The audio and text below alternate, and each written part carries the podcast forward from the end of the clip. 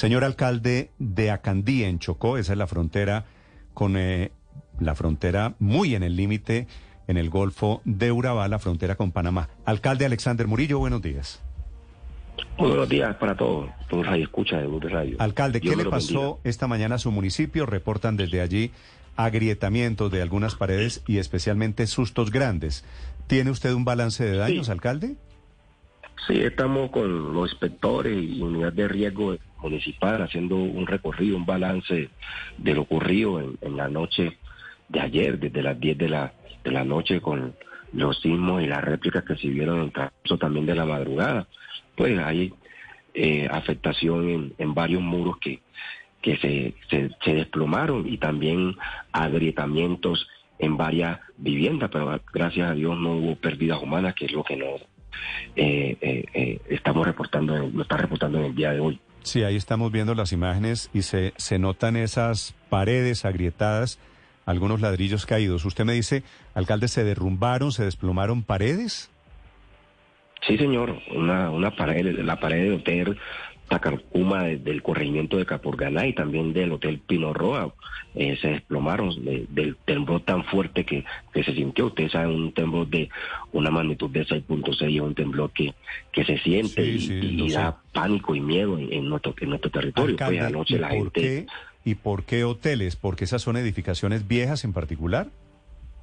No, no tanto no, de- el tema del hotel no fue la afectación en la infraestructura, fue en, lo- en lo- en los muros que, que rodean el hotel que, que sufrieron esas afectaciones. Son de, son hoteles también de mucho tiempo y por lo general esos hoteles eh, de hace mucho tiempo no, no, no cuentan con las especificaciones del sismo resistente y, y hoy eh, eh, con ese temblor tan, tan fuerte pues sufrieron esas aberraciones, esas, esas, esas paredes. Mm, Alcalde, cuéntenos cómo ha sido la noche de ayer y la madrugada de hoy, porque estamos haciendo cuentas y son por lo menos siete sismos. Uno muy fuerte, el de 6.6 grados, pero luego vinieron una serie de réplicas y los hemos pensado mucho a todos los habitantes de, de Acandí y de Capurganá. incertidumbre, la gente desvelada en, las calles, eh, con, con, con cobijas, con miedo de que pudiera pasar una tragedia más grande. Ya sabes que nosotros estamos a la orilla del mar, de pronto un tsunami o, o una, un Pero eso está fuerte descartado, oleaje ¿no? pudiera ocurrir. Sí, ya está descartado. Lo, por, lo del tsunami, que es un poquito exagerado Sí. también pensar que un temblor produce un tsunami, está afortunadamente descartado. Alcalde, le quería preguntar, Sí. ¿qué, qué pasó con los turistas que estaban en los hoteles de esas paredes que se desplomaron?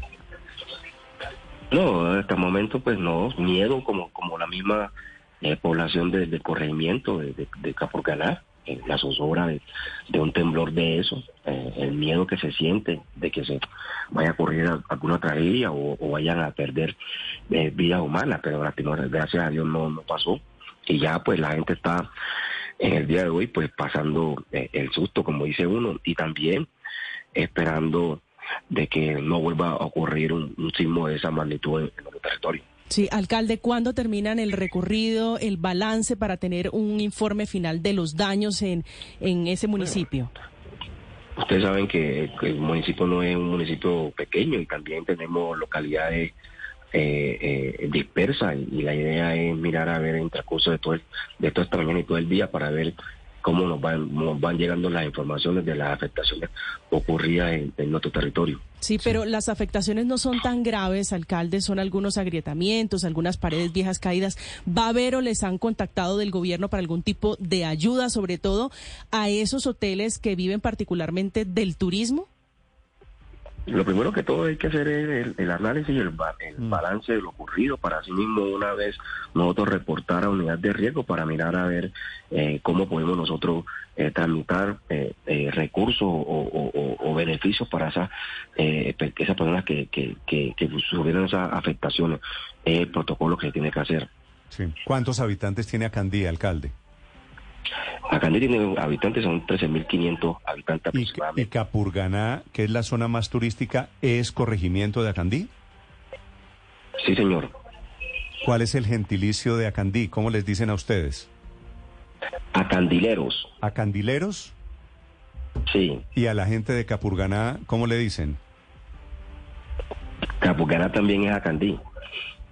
Ah, por eso, pero no tienen Todos gentilicio. somos propio. acandileros. Sí. O sea, a los, a los habitantes de Capurganá les dicen acandileros. Sí, o capoganareos. No, más fácil acandileros. Alcalde, gracias y mucha suerte. Chao. Gracias a ustedes y gracias por estar muy pendientes.